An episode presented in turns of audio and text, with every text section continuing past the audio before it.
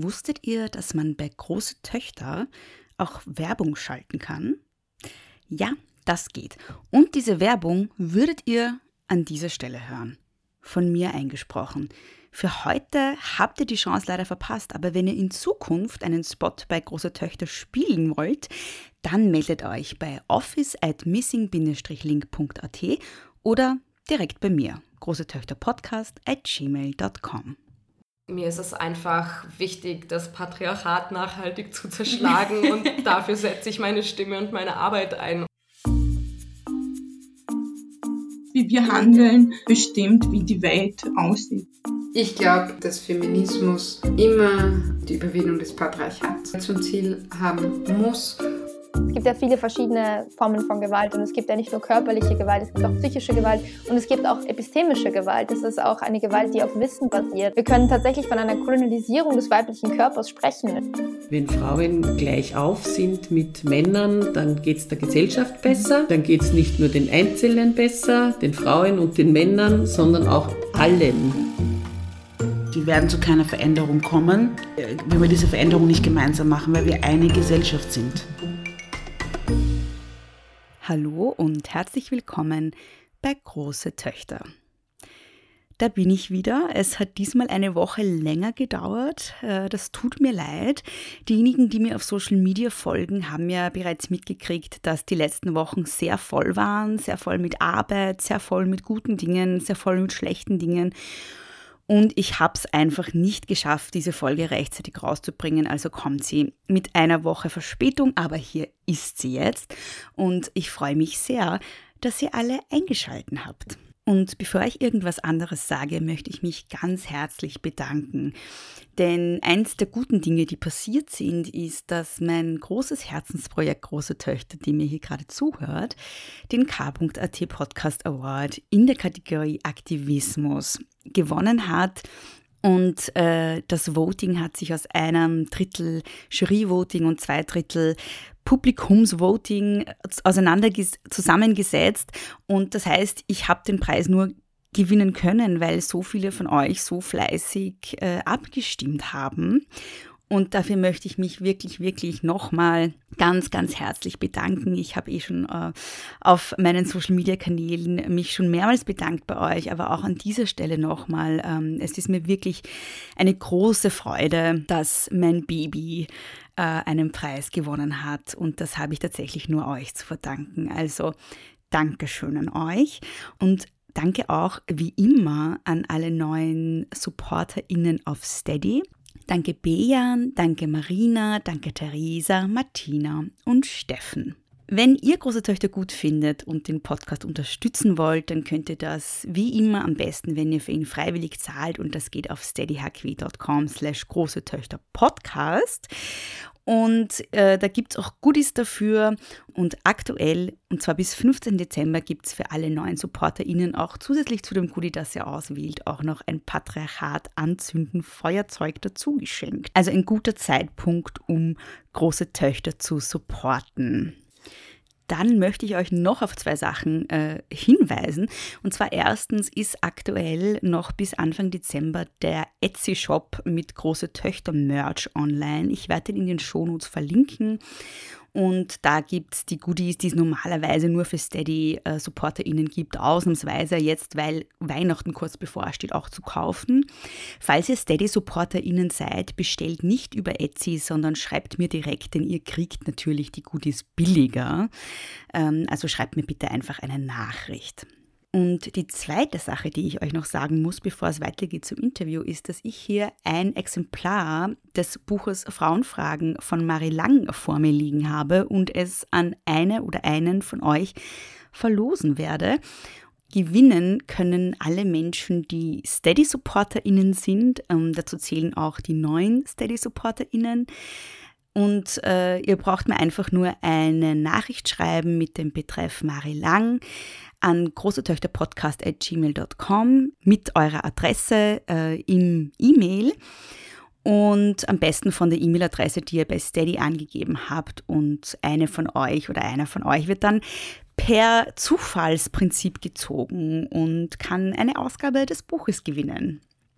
Und jetzt habe ich auch schon verraten, wer heute zu Gast ist. Nämlich die wunderbare Mari Lang, die ihr vielleicht als ORF-Sportjournalistin kennt. Sie ist aber auf mehreren Ebenen sehr umtriebig. Sie war ganz lange Radiojournalistin bei FM4. Aktuell macht sie den großartigen Podcast Frauenfragen. Den habt ihr wahrscheinlich auch schon gehört. Und aus dem Podcast ist jetzt auch noch ein Buch entstanden. Das heißt auch Frauenfragen und ist im Leikam Verlag erschienen. Wir unterhalten uns darüber, was Feminismus für sie bedeutet, wie Mutterschaft in ihr Verständnis von Feminismus hineinspielt und welche Rolle Männer im Feminismus haben. Viel Freude beim Zuhören. Hallo, liebe Mari, danke, dass du dir Zeit genommen hast. Ähm, ich beginne meine Folgen immer mit Wer bist du und was machst du und mag dir jetzt auch mal kurz die Möglichkeit geben, dich vorzustellen. Mhm. Mein Name ist Mari Lang, ich bin Journalistin und Moderatorin beim ORF schon sehr lange, also zuerst beim Radio, viele Jahre bei FM4 und Ö1 und dann bin ich zum Fernsehen gewechselt und hatte dort äh, unterschiedliche Tätigkeiten, eine eigene Sendung, eine Reportagesendung namens Mein Leben. Dann bin ich Mama geworden und dann war mal eine Zeit lang nichts.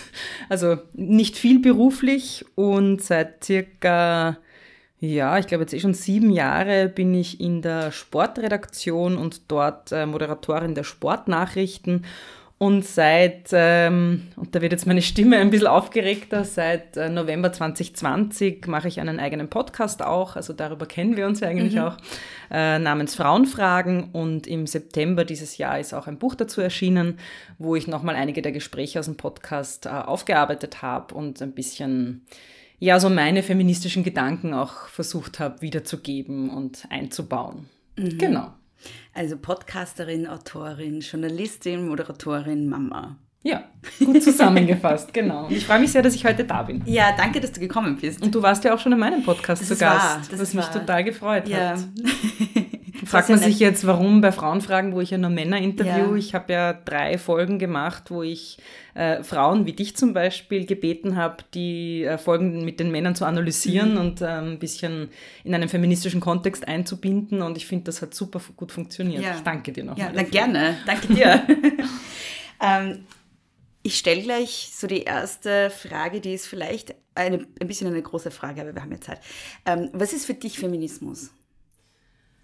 Feminismus ist für mich das stetige Bestreben danach, dass äh, diese Welt äh, eine gleichberechtigtere wird und dass es einfach irgendwann so sein wird, dass niemand mehr aufgrund seines Geschlechts in irgendeiner Form benachteiligt wird. Das ist so, wie ich das für mich in den letzten Jahren definiert habe. Und natürlich beinhaltet Feminismus ähm, noch viel, viel mehr, aber das ist das, wo ich äh, glaube, dass das eine Definition ist, auf die sich auch eigentlich die meisten Menschen einigen können. Also da werden, die wenigsten werden irgendwas dagegen sagen. Und mir ist es eben so ein Anliegen, auch das Wort Feminismus, weil ich merke, dass also auch bei meinen Interviewpartnern, vor allem bei den Männern, es tun sich viele wirklich schwer, sich selbst Feminist zu nennen. Und es gibt auch so viele Frauen, die ein Problem mit dem Begriff haben. Äh, brauchen wir nur in unsere äh, Politiklandschaft schauen. Ähm, und mir ist es ein großes Anliegen und ich weiß, ja, also der Begriff ist auch deshalb irgendwie, unter Anführungsstrichen, mir fällt jetzt kein anderes Wort ein, beschmutzt worden, weil halt auch nicht nur tolle Dinge damit verbunden worden sind oder auch passiert sind im Feminismus. Aber mir ist es ein Anliegen, sich diesen Begriff zurückzuerobern und darum ist es mir total wichtig, mich selbst als Feministin zu bezeichnen. Mhm. In deinem Buch, ähm, über das wir später noch mehr sprechen werden, erzählst du ja auch, dass du ursprünglich ein sehr ambivalentes Verhältnis zu Feminismus hattest. Und ähm, da war so meine Frage, wie kam es dazu und wie ist das Verhältnis jetzt? Mhm. Ist es immer noch ambivalent? Ich glaube nicht. Mhm. Nein, also im Grunde ist es für mich mittlerweile sehr, sehr klar.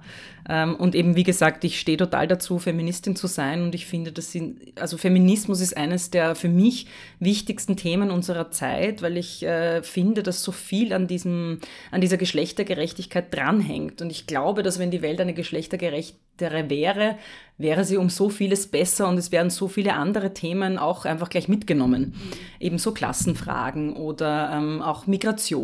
Da spielen so viele äh, Themenbereiche einfach rein. Äh, vielleicht muss ich ein bisschen ausholen.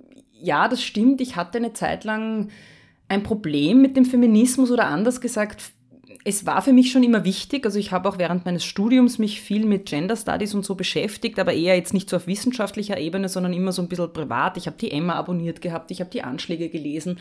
Aber irgendwie konnte ich mich nicht so richtig damit identifizieren. Also ich habe so im Hinterkopf immer das Gefühl gehabt, ja, aber so wirklich betreffen tut mich das jetzt auch nicht mehr. Mhm. Und ähm, Frauen, die eben dann sehr lautstark äh, Dinge eingefordert haben, das hat mich auch ein bisschen befremdet, haben mir gedacht, ja, aber warum und so. Und ich habe in den letzten Jahren sehr viel auch darüber nachgedacht, also warum das für mich eine Zeit lang so ein bisschen wurschter war. Mhm. Und ich bin äh, auf folgende Antwort gekommen. Ich glaube leider, das ist das, was uns äh, Menschen auszeichnet, ähm, solange uns die Dinge nicht betreffen, können wir sie sehr gut wegschieben. Und wir können uns vieles vorstellen, so im Kopf, aber solange wir es nicht spüren, macht das nicht so viel mit uns. Also das äh, kriegt man ja auch mit. Die Welt ist irgendwie vernetzter geworden und globaler. Wir, wir kriegen mit, wortwörtlich äh, dieses Sprichwort, wenn in China ein Reissack umfällt, dann, dann sehen wir das mittlerweile sogar. Ähm, und es macht aber nichts mit uns. Also es, es, betrifft uns irgendwie nicht. Es ist so, okay, habe ich mitbekommen, abgehakt. Und so war es bei mir auch ein bisschen mit dem Feminismus, dass ich so das Gefühl gehabt habe, ja, aber in meiner Lebensrealität, wo? Wo bin ich denn nicht gleichberechtigt? Und äh, ich, ich bin studieren gegangen, ich war aus meiner Familie die Erste, die irgendwie äh, auf die Uni gegangen ist, die einen Abschluss gemacht hat. Ich hatte so das Gefühl, ich habe als Frau alle Möglichkeiten.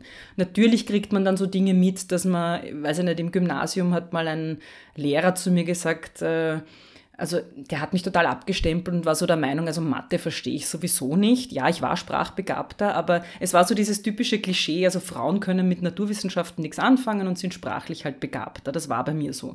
Aber du nimmst das halt irgendwie als, als Mädchen, das ist deine Realität und das war halt normal, das habe ich nicht hinterfragt, ist halt so. Mhm. Und ich hatte so das Gefühl, ja, aber es ist ja kein Problem für mich. Mhm.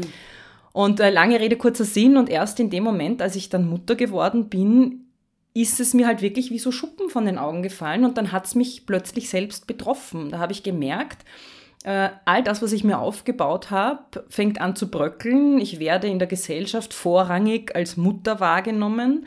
All meine äh, Bilder, die ich so hatte von, vom Muttersein und wie du als Frau zu sein hast, wenn du Kinder hast, die sind in mir ganz groß geworden. Die haben mich irgendwie so wie aus dem Hinterhalt angefallen. Und ich habe mir so gedacht, boah, okay, also wow das ist jetzt wirklich nicht, äh, also von Gleichberechtigung sind wir weit entfernt, nämlich ich selber auch, weil also ich habe hab natürlich mir gedacht, ja 50-50 in der Beziehung und mein Mann muss sich genauso dann kümmern und alles und hätte er auch gerne gemacht. Aber ich habe in mir so die Vorstellung gehabt, natürlich bleibe ich ein Jahr in Karenz und ja, irgendwie braucht das Baby mich als Mutter dann schon auch mehr und habe viel, viel Bücher gelesen und war dann auch so eine totale Verfechterin vom Stillen und ich meine, äh, ja, das geht halt dann für die Männer sehr schwierig, dann äh, kann man sich das noch schwerer aufteilen, alles wird irgendwie mühsamer und äh, at the end of the day war es dann wirklich so, dass ich gemerkt habe, ähm, da ist echt noch viel zu tun. Mhm. Und so ist das in mir gewachsen und es ist auch ein großer Frust entstanden und der hat sich dann entladen eben äh, zu Beginn der Corona-Pandemie, wo ich einfach gemerkt habe, na, ich muss jetzt irgendwas damit machen, ich muss diesen Frust äh, eben nicht in mich hineinfressen und dann werde ich halt irgendwie so eine verbitterte Eude, die daheim sitzt und einen Grant auf die Männer eben kriegt, sondern ich muss es in was Positives ummünzen. Und so ist im Grunde dann auch der Frauenfragen-Podcast entstanden. Mhm. Ähm, du beschreibst ja aber noch einen zweiten Konnex zwischen Mutterschaft und Feminismus. Und das ist der Konnex zwischen so was, welches Vorbild möchte ich meinen Töchtern sein? Mhm. Was will ich ihnen vorleben? Was ist dir da besonders wichtig in der Erziehung deiner Töchter? Was magst du ihnen mitgeben, auch so in Bezug auf Emanzipation oder Feminismus? Na, zuallererst möchte ich ihnen einfach mitgeben, dass es ähm, in den Dingen was erreichen im Leben und äh, seine Träume leben und das, was man ist, einfach ausdrücken, dass es da aufgrund des Geschlechts keine Grenzen gibt. Natürlich merke ich im Alltag, dass man eben selber immer wieder versucht ist, ähm, Menschen aufgrund ihres Geschlechts in irgendwelche Stereotype einzuteilen. Also ich merke das selber auch, dass ich dann halt schon noch so Bilder im Kopf habe, Mädchen sind so und Buben sind so. Da versuche ich eben durch ähm, es mir bewusst machen, stärker dagegen zu arbeiten. Ähm, was ich dann auch immer wieder mache, ist, wir haben, es gibt ja mittlerweile wirklich tolle Kinderbücher, die sehr äh, feministisch sind und äh, vor allem in die Richtung gehen, dass sie äh, Mädchen bestärken, indem du kannst alles sein, was du willst. Und was mir dabei halt auch immer auffällt, ist, Frauen waren einfach viel zu lange nicht sichtbar in den unterschiedlichsten Bereichen und dadurch habe ich auch lange das Gefühl gehabt, oder ich glaube wir alle, es gibt sie auch gar nicht. Es gibt keine Astronautinnen und es gibt äh, keine ähm, Erfinderinnen und so weiter und so fort. Und je mehr ich mich jetzt damit auseinandersetze, merke ich so, natürlich hat es diese Frauen immer schon gegeben, aber sie waren halt, sie sind halt irgendwo verdrängt worden und unsichtbar gemacht worden. Und ich merke schon auch bei meinen Mädchen, also je mehr wir uns damit auseinandersetzen, desto äh, mehr fangen sie dann auch so Dinge zu sagen, wie meine Große merkt das immer wieder, wenn wir dann äh, Geschichten lesen, die eben noch nicht so fortschrittlich sind. Derzeit ist Pumuckl total aktuell und mhm. das ist ja von, vom Mann-Frau-Bild immer noch äh, also sehr in den äh, ich glaube, es sind so die 70er Jahre verhaftet. Ich kann mich gar nicht mehr so erinnern, wirklich. Ja, da, also der Meister Eder, der hat ja keine ja, Frau, ja. aber dann gibt es irgendwie so einen Nachbarn und eine Nachbarin, wo die Frau dem Mann auch noch das Gewand irgendwie hinlegt, weil sie in die Kirche gehen und er sie dann schimpft, dass sie das verlegt hat. Also es ist wirklich totales Klischee. Und die Frau mhm. in der mhm. Küche, die sich ums Essen kümmert und ähm, der Meister Eder will dann einen Strickpullover kaufen und die Frau fragt dann, na ja, aber haben Sie nicht, es wird doch, das Mädchen wird doch eine Tante oder eine Cousine oder irgendwen haben, die das strickt. Das ist immer so klassisch, das machen die Frauen und das machen die Männer.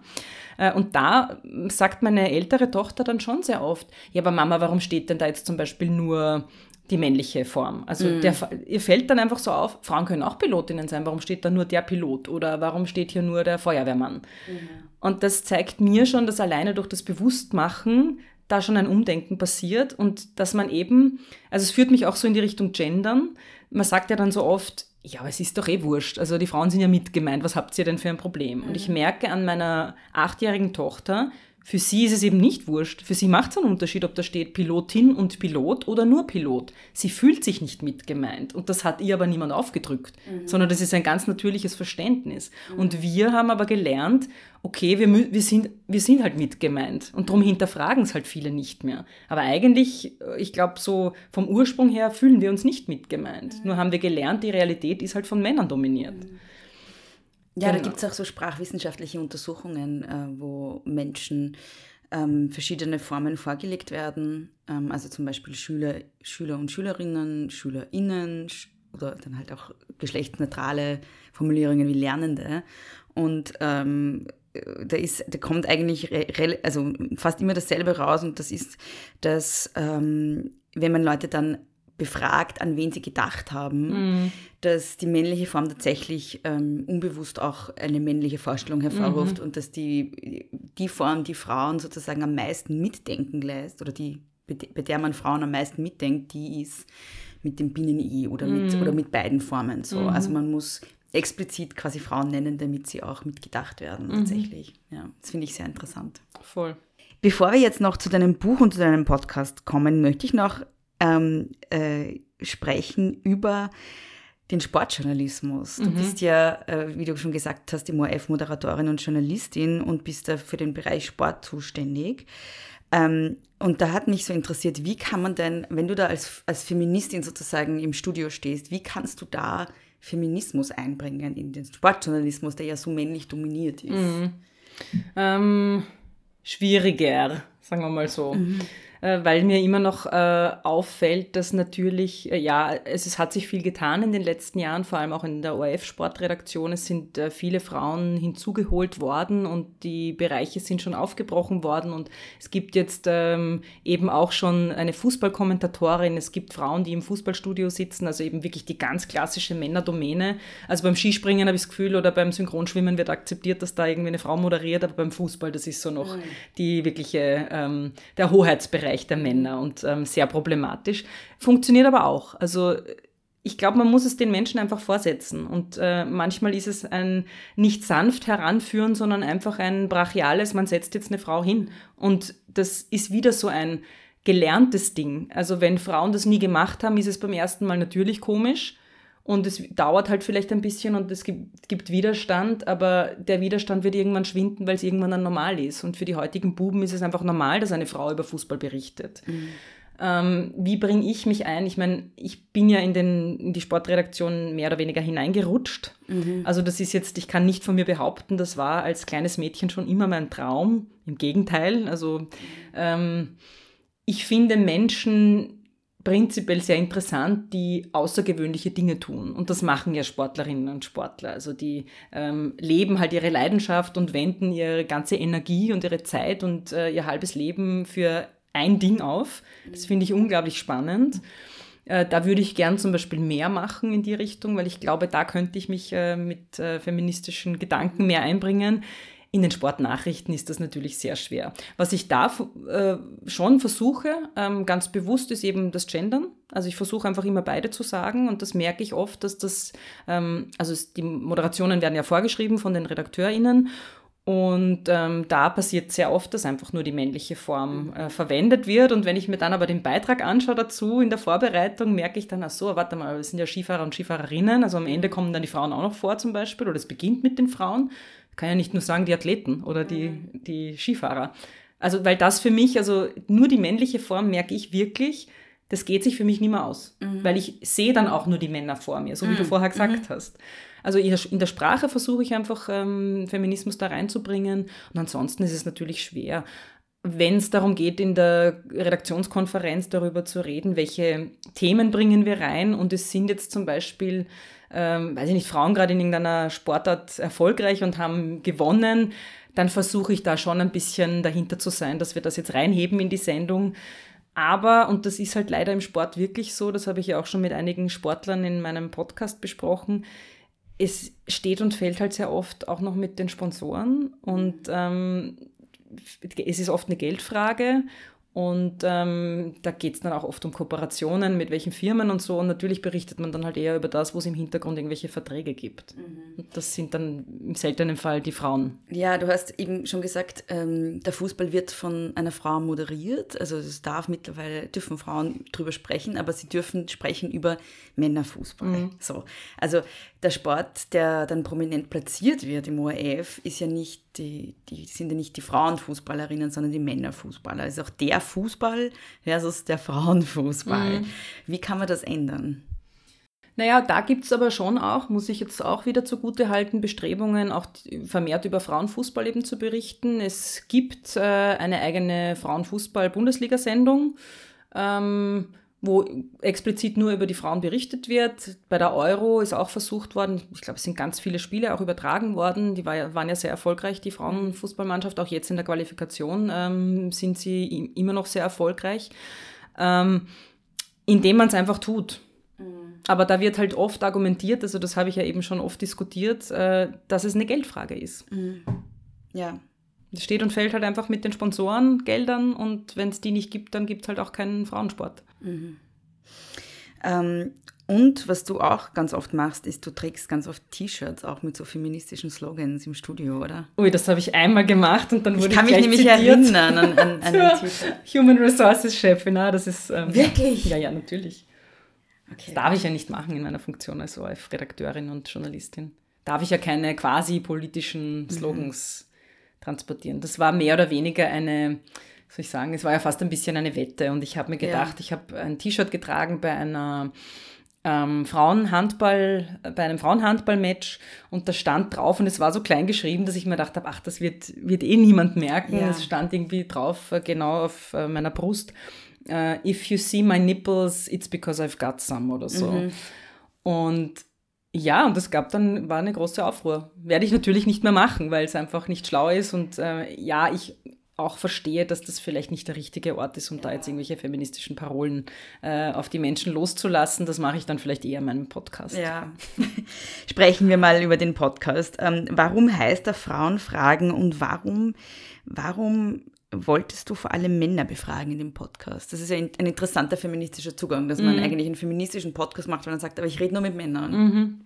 Es gibt ja äh, auch ein, eine deutsche es gibt ja auch eine deutsche Unternehmerin, die Frenzi Kühne, die im Frühling dieses Jahr, also 2021, ein Buch rausgebracht hat, das heißt, was, Frau, was Männer nie gefragt werden, ich frage sie trotzdem mal und im Endeffekt macht die genau das Gleiche. Also die hat äh, in, im ersten Lockdown Männer in Deutschland interviewt, also erfolgreiche Männer und ihnen so klassische Frauenfragen gestellt. Bei ihr war der Ausgangspunkt, äh, dass sie das selbst erlebt hat, weil sie war eine der ersten Aufsichtsrätinnen in Deutschland und eher von ihrer Optik ungewöhnlich, also nicht so dieses konservative äh, im schwarzen Businesskleid äh, vom Look her, sondern irgendwie die Haare so auf der Seite abrasiert und Sportschuhe und so. Und sie wurde in ihren Interviews in den ersten sehr auf das reduziert. Und sie hat gemeint, am Anfang fand sie das toll und hat sich gedacht, sie erzählt jetzt da darüber. Äh, und dann irgendwann hat sie gemerkt, sie wird nur mehr solche Sachen gefragt. Das ist mir nie passiert, weil ich ja immer in der umgekehrten Rolle als Journalistin war. Ich wurde ja nicht interviewt.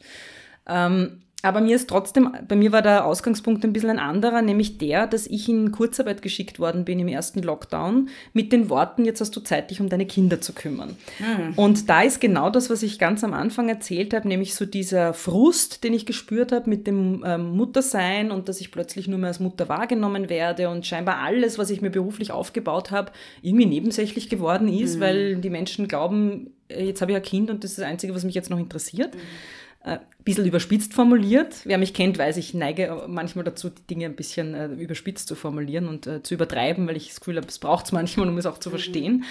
Und dann habe ich so gemerkt, meinen Mann hat irgendwie niemand auf die Kinder angesprochen. Also der, der war dann plötzlich nur mehr zu Hause. Er war halt im Homeoffice, äh, ist den ganzen Tag gesessen, hat seine Online-Konferenzen abgehalten. Aber niemand hat ihn gefragt, wie er das dann jetzt schaffen wird, wenn die Kinder zu Hause sind im Lockdown. Und da haben wir dann gedacht, irgendwie arg, dass, dass eben Männer und Frauen, wenn sie Eltern sind, weil das meine Lebensrealität eben war, so unterschiedliche Realitäten vorfinden. Also dass die Themen so anders gelagert sind, aber nicht, weil sie sich so aussuchen, sondern weil es von außen so drüber gestülpt wird. Und dann habe ich eben irgendwie angefangen nachzudenken, wie könnte ich denn Männer in die gleiche Lebensrealität bringen, in der ich bin. Und so kam dann die Idee einfach, dass ich mir gedacht habe, ich mache einen Podcast, wo ich Männern Fragen stelle, die man normalerweise Frauen stellt. Also eben zum einen diese Reduktion aufs Äußere, weil ich dann recherchiert habe und gemerkt habe, okay, also da gibt es so viele Beispiele von Schauspielerinnen, von Politikerinnen, von Unternehmerinnen, in, wo Interviews ganz natürlich und normal stattfinden und die ersten Fragen reduzieren die Frau aufs Aussehen, auf Mode, auf ihre Kinder und irgendwann kommt dann, ah ja, sie sind ja auch noch Aufsichtsrätin. Mhm. Wie geht sich denn das eigentlich? Oder wie fühlen Sie sich da als Frau? Also es geht immer um dieses Frausein, weil Mannsein in unserer Gesellschaft ist die Norm. Mhm. Und bei der Frau wird immer gefragt, aber sie als Frau. Und das hat mich einfach so geärgert, dass ich mir gedacht habe, also ich möchte jetzt mal äh, die Männer in diese Situation bringen. Und B ist mein Ansatz schon auch der, dass ich glaube, dass wir in Sachen Feminismus nur weiterkommen, wenn wir die Männer ins Boot holen. Und äh, ich, ich bin halt nicht der Meinung, dass das funktioniert über nur das Kämpfen, also ich finde es schon wichtig, dass es äh, Feministinnen gibt, die irgendwie mit vollem Kampfeinsatz und auch mit so einer Kampfrhetorik an die Thematik rangehen. Der Typ bin ich einfach nicht. Und ähm, es ist nicht mein Weg und ich kenne das halt aus dem privaten Umfeld, ich kenne das mit Kindern, aber auch in Beziehungen mit äh, Partnern oder mit Freundinnen.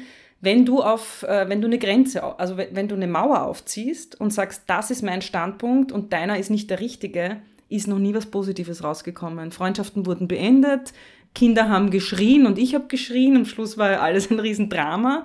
Und für mich ist diese klein, dieses kleine Bild kann man, finde ich, halt auch auf den Feminismus äh, ummünzen, weil im Endeffekt, wir sind alle nur Menschen, die in Beziehungen leben und die im Endeffekt meiner Meinung nach alle das Gleiche wollen, nämlich halbwegs ein glückliches Leben führen und irgendwie äh, Liebe spüren und zufrieden sein und die Grundbedürfnisse abgedeckt haben. Und dazu gehört halt, dass man versucht, irgendwie hinzuspüren, wo stehst du und wo stehe ich.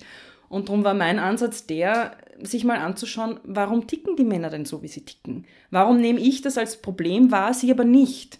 Äh, ist das wirklich so, dass die alle, entschuldige, dass ich jetzt so sage, aber dass das alles Arschlöcher sind und dass die das alle irgendwie machen, weil sie egoistische Schweine sind und überhaupt kein Gespür haben für unsere Situation und die Frauen nur ausnutzen wollen? Und in vielen Gesprächen oder eigentlich in fast allen komme ich drauf, es ist halt nicht nur schwarz und weiß, es gibt halt auch noch was dazwischen. Und so wie ich als Frau gelernt habe, ähm, als Mutter muss ich mich aufopfern zum Beispiel. Das war was, was mir mitgegeben wurde von daheim. Ähm, und ich mich auch so dann verhalten habe, haben halt Männer auch jahrhundertelang Dinge gelernt. Und ihnen jetzt aber fort, das alles vorzuhalten und ihnen uns zu unterstellen, sie wollen uns nur ausbeuten, das glaube ich halt nicht. Mhm. Zumindest glaube ich auch nicht, dass mit diesem Vorwurf irgendwas Positives passiert. Mhm. Wie reagieren Männer dann, wenn du sie sozusagen in diese weiblichere Lebensrealität so ein Stück weit hineinstößt und sie mit Fragen konfrontierst, die sie normalerweise nicht gestellt kriegen? Äh, ich merke zwei Dinge. Zum einen ist es so, dass ich merke, dass es für viele fast so also erfreulich ist, so im, im Sinne von, endlich dürfen sie auch mal über was reden, worüber sie eben nie reden dürfen. Also vor allem dieses, diese Geschichte mit, wie geht es ihnen als Vater, wie erleben sie äh, gleichberechtigte Partnerschaft, ähm, ja, diese ganzen Dinge übers Aussehen, das ist eh lustig, aber das ist jetzt auch nicht der Grund, warum ich den Podcast gemacht habe, weil ich finde, wir sollten mehr über Mode und über, über mhm. Oberflächlichkeiten auch mit Männern reden. Aber ähm, so diese ganze Geschichte, wie können wir denn vor allem in der Partnerschaft ein, ein Leben führen, dass es für beide passt, merke ich, das ist vielen Männern auch ein großes Anliegen. Und dass es fast angenehm ist, dass sie mal darüber reden äh, dürfen und dass ihnen auch zugehört wird. Das merke ich auch sehr oft dass, dass viele eben erwarten, gerade bei der Thematik, dass da ganz viel Konfrontation von meiner Seite kommt. Und wer den Podcast kennt, ich meine, ich frage schon nach und äh, ich will es dann schon ganz genau wissen. Aber es geht mir nicht darum, äh, die Menschen zu verurteilen. Und ich glaube, dass viele Männer das eben spüren und das deshalb auch als wohltuend empfinden. Und ich kriege auch eben diese Rückmeldungen. Danke für das Gespräch, das war wirklich angenehm. Nach welchen Kriterien suchst du deine Gäste aus? Das war eine Frage, die ich mir gestellt habe, weil sie doch sehr, sehr unterschiedlich sind. Also es sind einige Sportler dabei, das ist naheliegend, so weil du aus dem Sportjournalismus kommst. Aber was sind so die, also warum, warum sind bestimmte Menschen dann interessant für dich und so interessant, dass du dir denkst, mit denen will ich, also denen will ich diese Fragen stellen? Mhm. Äh, also zu Beginn ganz pragmatisch äh, habe ich die Männer ausgewählt, nämlich äh, in dem Sinn, zu wem hatte ich schon mal irgendwie Kontakt und mhm. wer könnte möglicherweise dann zusagen, damit das Projekt überhaupt mal stattfinden kann. Und da bin ich wirklich also einfach meine Liste durchgegangen. Klar, so beginnt man jeden Podcast. Genau, habe mir gedacht, okay, Christian Kern kannte ich von einer Veranstaltung mit Armin Assinger, war ich bei einer Pressekonferenz. Dann natürlich naheliegend äh, Menschen, die irgendwie mit dem ORF schon zu tun hatten. Ähm, ja, und nachdem es ja jetzt schon über 20 äh, Folgen sind, nach und nach habe ich dann einfach wirklich blind angeschrieben. Und was mir da wichtig ist, dass die Männer möglichst bekannt sind. Mhm. Das hat zwei Gründe. Der eine Grund ist der, dass es mir eben wichtig ist, dass diese Männer gewohnt sind, Interviews zu geben. Das heißt, die kennen diese Lebensrealität, äh, diese die kennen diesen männlichen Blick auf Interviews und wie sich das anspürt, eben nur über den Erfolg reden zu dürfen. Und plötzlich merken sie mit meinen Fragen, irgendwas ist da jetzt komisch. Also das war mir wichtig, dass sie merken, da passiert jetzt gerade was, was ich nicht kenne. Und der zweite Punkt ist der eben, dass sie möglichst bekannt sein sollen, weil ich mir gewünscht habe, dass ich über diese Männer ein Publikum erreiche, das sich normalerweise überhaupt nicht mit Feminismus auseinandersetzen möchte, das nämlich im Gegenteil eher davon abgeschreckt wird. Und ähm, das ist mir, glaube ich, wenn ich mir so die Rückmeldungen anschaue, recht gut gelungen, weil äh, viele auch sagen, ja, und auch mein Vater, der normalerweise eben vom Feminismus gar nichts hält, hat sich das jetzt angehört, weil er Fan von Andreas Goldberger ist. Mm. Oder ähm, viele wollen dann wissen eben, wie reagiert Richard Lugner oder was sagt der jetzt schon wieder. Also ähm, das war mir eben wichtig, das ein bisschen breiter auch zu machen und den Feminismus mehr in den Mainstream zu bringen. Mm. Weil, äh, also du machst ja mit deinem Podcast großartige Arbeit und darum habe ich mir auch gedacht, jetzt noch einen feministischen Podcast zu machen, wo ich großartige Frauen vor den Vorhang hole, die, man kann Frauen nie, äh, man kann nie genug Frauen vor mhm. den Vorhang holen, aber das machen ja eh schon. Das wird, glaube ich, schon gut abgedeckt. Darum war es mir eben wichtig, dann eine, eine Nische aufzumachen ja. und einen anderen Weg zu finden. Ja. Und also ich glaube, dass es wirklich auch ein super Ansatz ist, um das Thema wirklich mainstreamiger zu machen tatsächlich. Also man sieht ja auch, dass der Podcast total eingeschlagen ist, ist auch ständig in den Charts immer noch. Ja, ich habe ähm, erst gestern nachgeschaut ja, ja. und jetzt war ja schon über ein halbes Jahr keine einzige Folge und es war ja. trotzdem noch auf Platz, ich meine, weit unten, aber es kommt trotzdem noch vor. Also es hören die Leute immer noch. Wann kommt denn die nächste Folge? Ja, ähm, Anfang Mitte Dezember. Mhm. Also ich habe ja schon, werde ich auch nicht mehr machen. Ich habe ja schon in meinem Newsletter äh, zweimal den Podcast angekündigt, dass die dritte Staffel startet mit einem fixen Datum. Dann kam das Leben dazwischen mhm. und ähm, nach eineinhalb Jahren Podcast machen in meiner Freizeit plus ein Buch schreiben in meiner Freizeit dazu. Äh, und zwei Kinder daneben haben und ich möchte mich jetzt gar nicht irgendwie da jetzt als Opfer oder weiß ich nicht was hinstellen und einen Job haben, zwar nur halb, halbtags, aber immerhin. Ähm, klingt klingt ähm, anstrengend. Ja, ich, ich, war, ich war wirklich, äh, ich mag den Begriff Burnout nicht, weil ich war ja. nicht im Burnout, aber ich war wirklich in einer großen Erschöpfung in den letzten mhm. Wochen und habe dann auch gemerkt, ähm, all die Dinge, die ich so in meinem Podcast thematisiere und die ich auch im Buch so schreibe, dass eben wir Frauen mehr auf uns schauen müssen und weg vom Perfektionismus und so, dass ich einfach schon wieder in dieser Falle sitze und äh, mir so hohe Ansprüche stecke und mir denke, ja, aber ich, ich habe doch äh, jetzt gesagt, ich starte den Podcast an dem und dem Tag und ich muss das ja jetzt einhalten, weil sonst bin ich äh, die volle Oberloserin. Ähm, das ist für mich ist das ein lebenslanges Lernen, mit den eigenen perfektionistischen Ansprüchen klarzukommen, sie runterzuschrauben und auch ein bisschen zu merken, dass im Grunde ja nichts passiert. Also äh, ja, wenn ich jetzt HörerInnen verloren habe, weil die gewartet haben und es ist nicht gekommen und tut es mir leid. Aber am Ach, Ende des Tages, am Ende des Tages, glaube ich, hat niemand was davon, wenn äh, ich irgendwo liege und nicht mehr kann. Also weder meine Kinder, das, das habe ich, wollte ich vorher nämlich auch noch sagen, wie du mich gefragt hast, äh, was ich meinen Kindern vorleben will mhm. und so mhm. ähm, in Sachen Feminismus. Und das ist was, mit dem hader ich sehr, weil ich es wirklich nicht einfach finde. Aber dieses, ähm, dass du als Mutter nicht immer verfügbar bist, finden mhm. Kinder nicht toll. Ja? Mhm.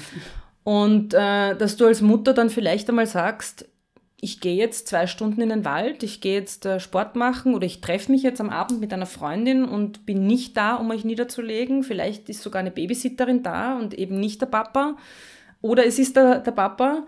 Finden Kinder auch nicht immer toll. Und äh, weinende Kinder zu verlassen, weil man etwas für sich selber tun möchte, was kein Geld bringt, was weiß ich nicht. Äh, also ich bin aufgewachsen mit dem, alles muss irgendwas bringen. Ja. Aber sicher nicht äh, auf sich selber schauen und sich was Gutes tun, weil das, das geht ja nicht. Ja? Es, es gibt keine Schublade, wo das gut reinpasst.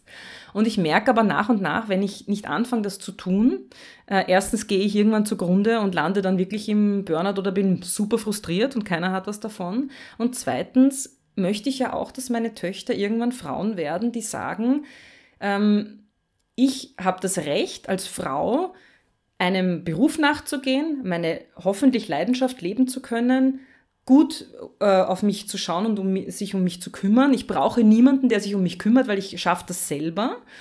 Ähm, und fertig, ja. Also all das, wo ich bei Männern merke, die machen das so selbstverständlich. Das ist so okay, dass die ihren Raum haben für sich. Mhm. Und ich hätte gern, dass meine Töchter das irgendwann schaffen und irgendwann sagen, die Mama hat es ja auch gemacht. Also werden, machen wir es auch. Mhm. Auch wenn sie es jetzt nicht super finden. Mhm. Also für alle, die jetzt warten auf die neue Staffel Frauenfragen, es hat auch feministische Gründe, dass sie erst im Dezember kommt. Richtig. das hast du schön gesagt. Ja. Genau, ja, voll. Wenn du jetzt diese Gespräche, die du geführt hast, für deinen Podcast zusammenfassen würdest, ähm, was ist so die, wie soll ich sagen, so die, das Resümee? Wo stehen wir gerade? Oder wie feministisch sind die Männer, die du gefragt hast? Wie, wie gleichberechtigt sind die Beziehungen, von denen sie berichten? Also wie ist so da, was ist so die, ja, die Zusammenfassung? Also bei allem, was ich heute sage, das möchte ich vorausschicken, das sind immer sehr persönliche Eindrücke. Also ich bin weder eine Wissenschaftlerin, die irgendwelche Studien Klar. gemacht hat, noch irgendwelche ähm, großen Untersuchungen. Und äh, am Ende des Tages kann ich immer nur aus meiner Lebensrealität berichten. Äh, was ich aber wahrgenommen habe, ähm, es gibt schon sowas wie einen Generationenunterschied. Also ich habe ja Männer unterschiedlicher Generationen interviewt. Manche könnten meine Väter sein, andere sind äh, ähnlich alt wie ich, also so um die 40 äh, und ein bisschen älter. Und ich merke, dass die jüngere Generation schon recht weit ist. Also da könnte man, finde ich, oberflächlich sagen, ist eh schon alles gut. Also was regst dich denn auf? Mhm. So. Und ähm, wenn man dann aber ein bisschen anfängt nachzufragen und an der Oberfläche zu kratzen, fängt es an zu bröckeln. Und ich merke, dass so Dinge wie Mental Load zum Beispiel, äh, wenn es jetzt um gemeinsamen Haushalt geht oder Kinder, dass das schon Dinge sind, die nach wie vor an den Frauen haften und dass Männer oft glauben, weil sie eh schon, weiß ich nicht, zwei Tage die Woche die Kinder vom Kindergarten abholen und ihnen einmal in der Woche Abendessen kochen und äh, selbstverständlich den Müll runtertragen, alles kein Thema. Oder im Grunde ja alles tun, wenn die Frau sie bittet. Mm ist es eh schon 50-50 und total mhm. gleichberechtigt. Und das ist aber oft der Punkt, wo ich merke, da muss man noch ansetzen, mhm. in Beziehungen jetzt, ja. Äh, weil es eben nicht darum geht, dass, also wenn ich meinem Mann anschaffe, was er tun soll, mhm. äh, kann ich es gleich selber machen. Weil dann habe ich, trage ich ja schon diese Last mit mir mit, nämlich, dass ich wissen muss, was zu tun ist. Und äh, da kriege ich auch, und das war total schön, bei der Lesung zum Buch in Linz, ist dann ein Mann zu mir gekommen, der gesagt hat, also er hat alle Folgen im Podcast gehört und er hat so vom Gefühl her geglaubt, er ist mehr so Manuel Rubey-Typ, also schon total modern und fortschrittlich und eigentlich ein Feminist. Mhm.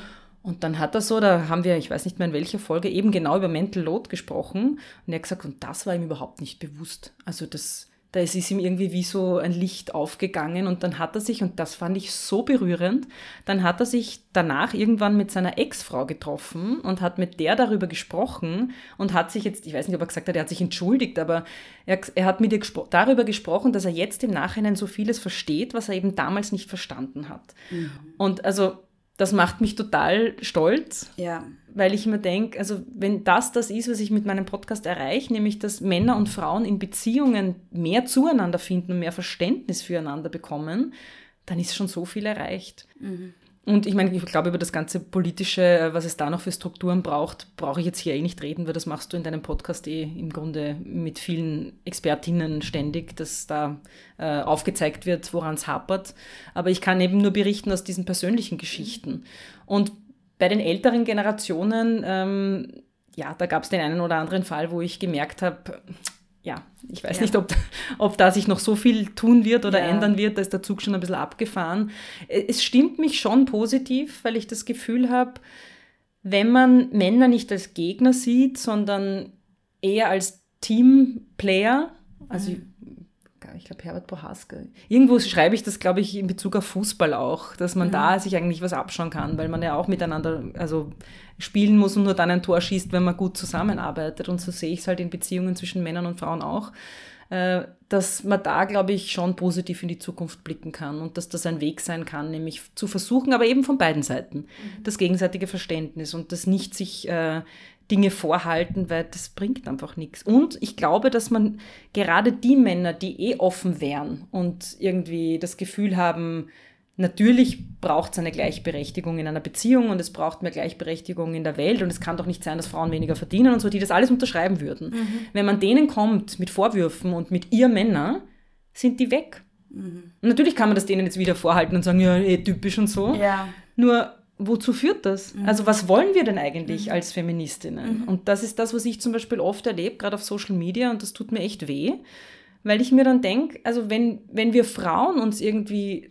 gegenseitig vorwerfen, nicht die richtigen Feministinnen zu sein oder in uns in Begriffsdefinitionen verlieren, dann frage ich mich wirklich, was eigentlich, was wir überhaupt wollen. Mhm. Also um was geht es uns denn da eigentlich? Mhm. Geht es uns darum, am Ende des Tages geht es uns, wenn wir diesen Weg einschlagen, nämlich diesen Gegeneinander, und das ist, Kriege fußen genau auf solchen Dingen und man sieht das auch bei Trump und ich Putin und äh, all diesen äh, größten wahnsinnigen narzisstischen Männern äh, in der Welt. Es geht immer nur ums eigene Ego mhm. und es geht mhm. nur darum, Recht zu haben. Und mhm. die einzige Befriedigung, die man daraus zieht, ist, das Gefühl zu haben, ich habe diese Schlacht gewonnen. Mhm. Nur die Welt wird davon nicht besser. Mhm.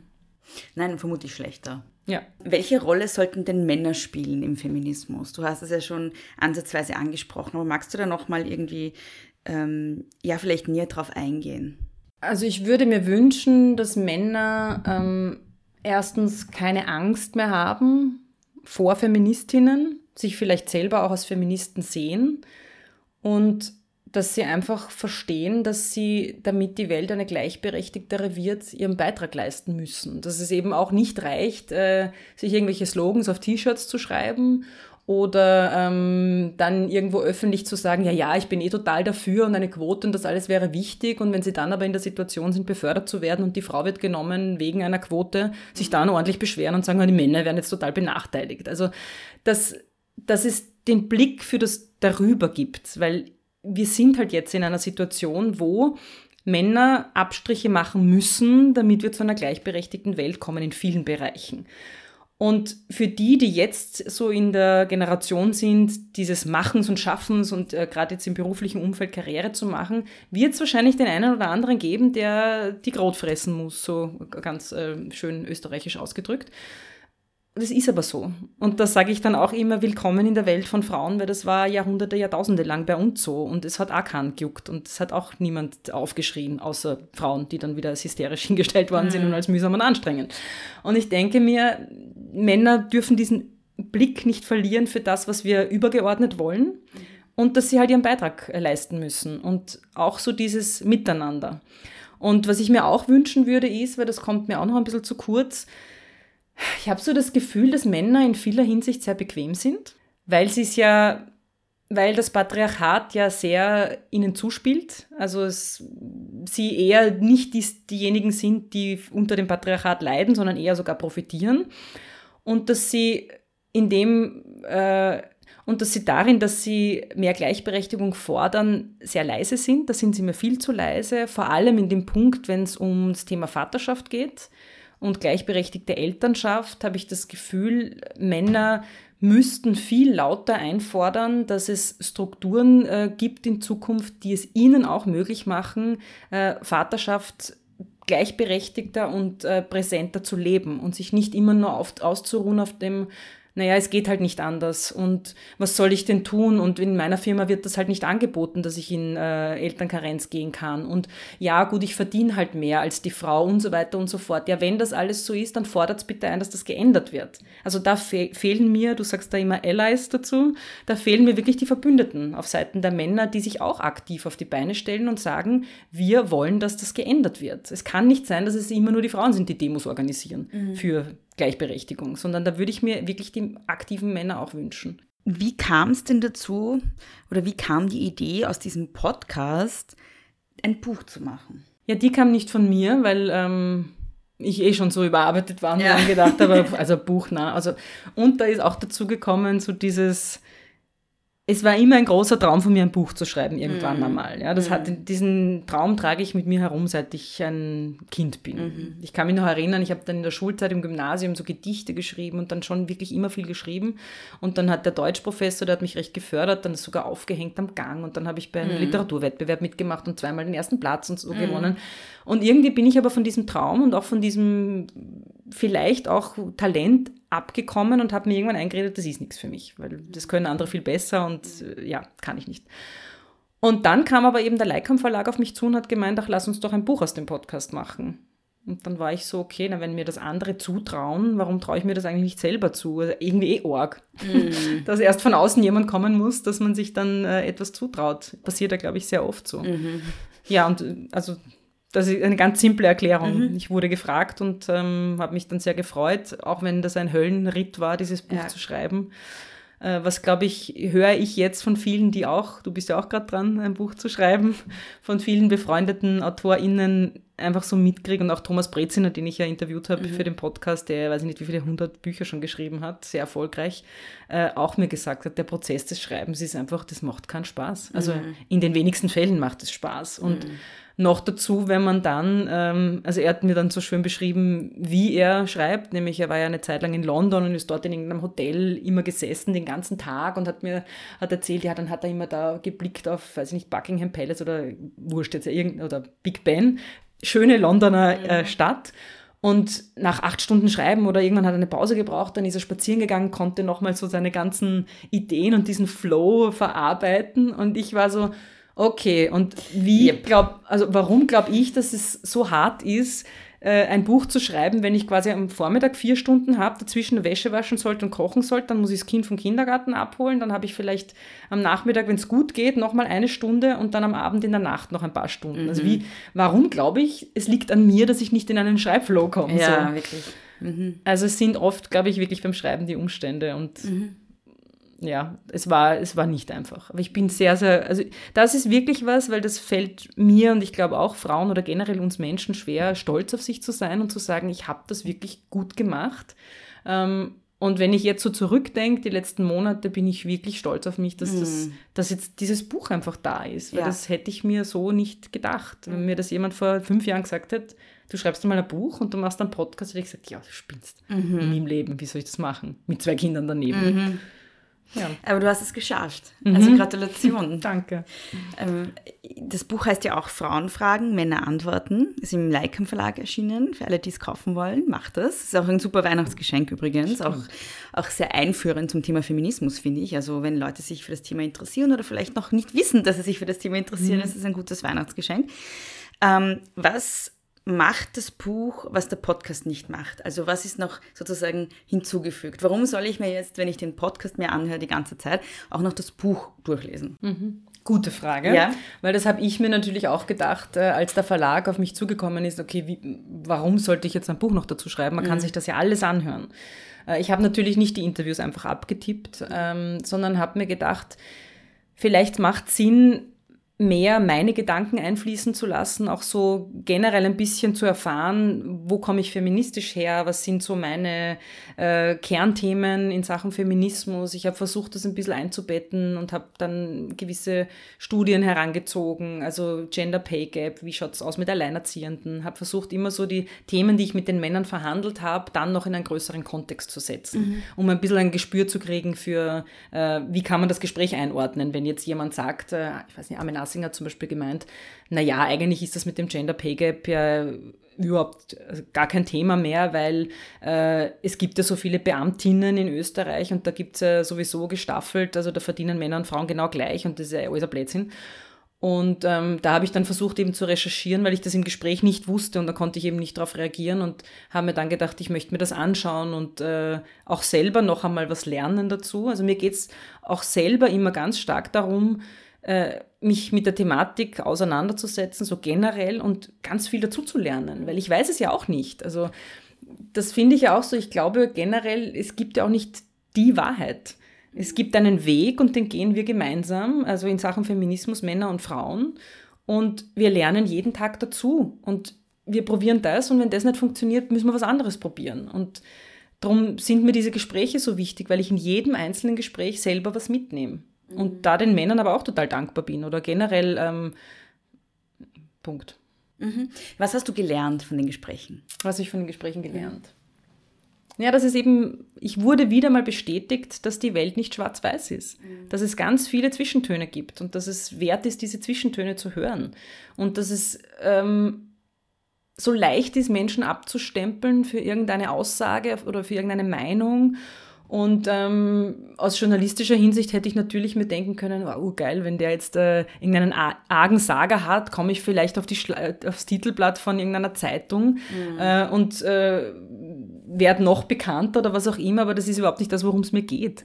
Also mir geht es nicht darum, dass Menschen irgendwelche Sager in meinem Podcast loswerden, die dann, äh, wo man dann wieder hin, hinzeigen kann mit dem Finger, schau, was der sagt, sondern im Gegenteil, mir geht es darum, zu mehr Verständnis beizutragen. Und Menschen und mich selber zum Nachdenken anzuregen. Ja, das ist eigentlich schon ein schönes Schlusswort. Ähm, ich mag dir trotzdem noch die Frage stellen, ob es irgendetwas gibt, was du gerne noch loswerden möchtest, was ich dich jetzt nicht gefragt habe und dir noch wichtig ist. Na, ein bisschen habe ich es ja schon anklingen lassen, so das Ego.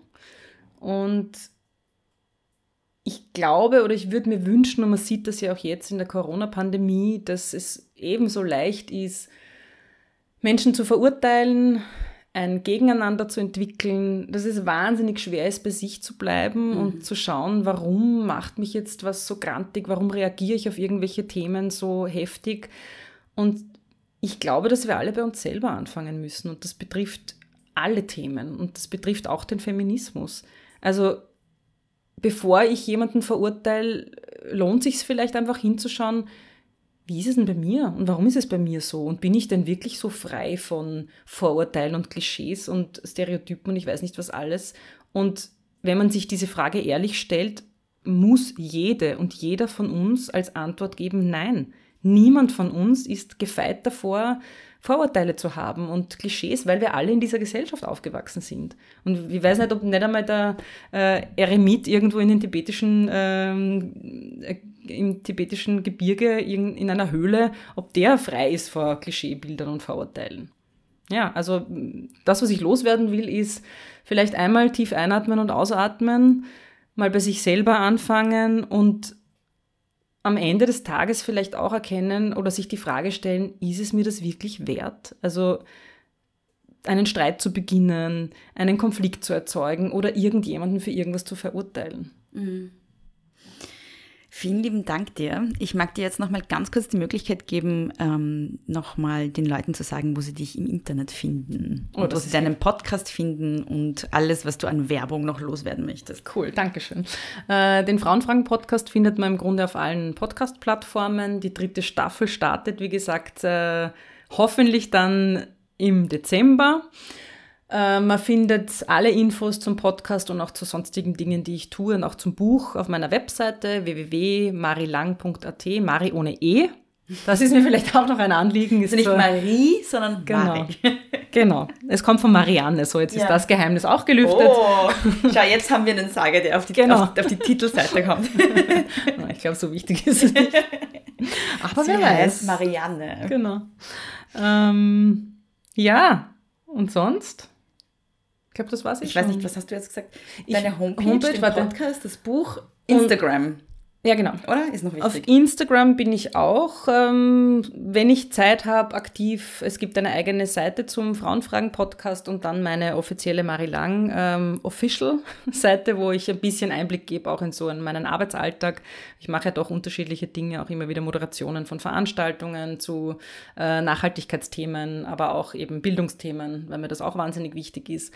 Und ähm, genau, ich bin am Überlegen, den Frauenfragen-Podcast äh, ein bisschen zu monetarisieren, weil ich finde, dass auch so ein wichtiger feministischer Gedanke ist, diese eigene äh, weibliche Selbstausbeutung.